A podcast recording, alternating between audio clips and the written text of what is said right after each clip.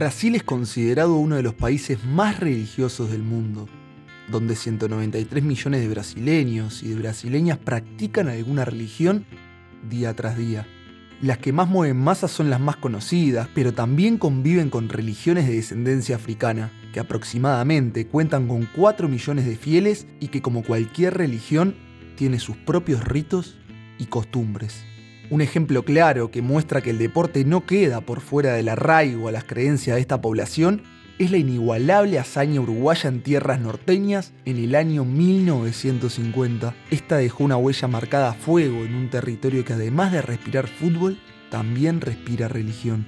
En aquel escándalo ocurrido para Brasil en el estadio Maracaná, la selección había salido a la cancha con la camiseta que hasta ese entonces era la oficial de su país.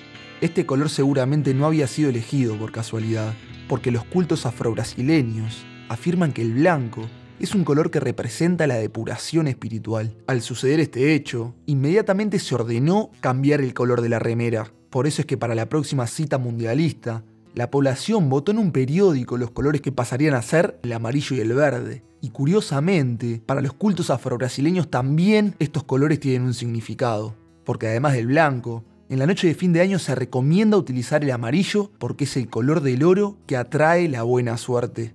Los protagonistas a veces quedan en el medio de estos ritos, como le pasó a Dirceu López, en una situación que contó Roberto el Mariscal Perfumo, conviviendo con los ritos que se viven en Brasil. Dirceu no creía, y Dirceu era un pelé chiquito, jugaba como Dios. Entonces jugamos una semifinal con San Pablo, que jugaba Pedro Rocha, y le duele el talón, me duele el talón, me duele el talón, y empiezan las conjeturas, porque hay trabajos de los contrarios, y, se crea toda una cosa de, clima, y se vieron el nombre del piloto ese azul, ese de dónde salió, ¿no?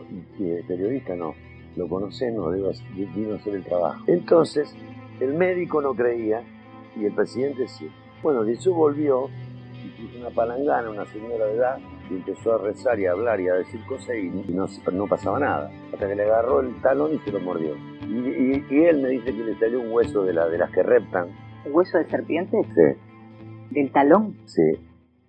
Pero estas costumbres no solo suceden en el fútbol, sino que Roberto Guimaraes, entrenador desde el año 2003 de la selección femenina de voleibol de Brasil y medalla de oro en tres oportunidades distintas, también como DT, encontró su forma de atraer la buena suerte. Dos de las medallas de oro conseguidas tienen una extraña particularidad.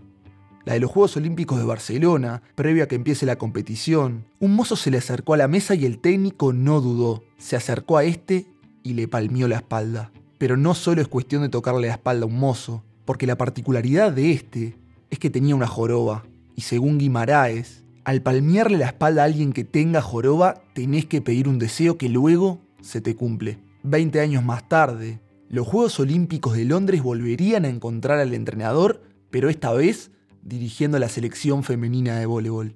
Cuando llegó a la Villa Olímpica y realizó su acreditación, levantó la vista y a lo lejos divisó que un hombre era jorobado. Sin pensarlo dos veces, aceptó que su destino lo obligaba a acercarse de nuevo al hombre y pensando la maniobra con meticulosidad y con la excusa de regalarle una insignia, se le acercó lo saludó, le golpeó la espalda y nuevamente pidió la medalla de oro. Días más tarde, el deseo se le cumplió al entrenador de nuevo luego de ganarle la final a Estados Unidos. No existe persona en el mundo que pueda afirmar que estas cosas existan o no, pero hay veces que simplemente es cuestión de creer o reventar.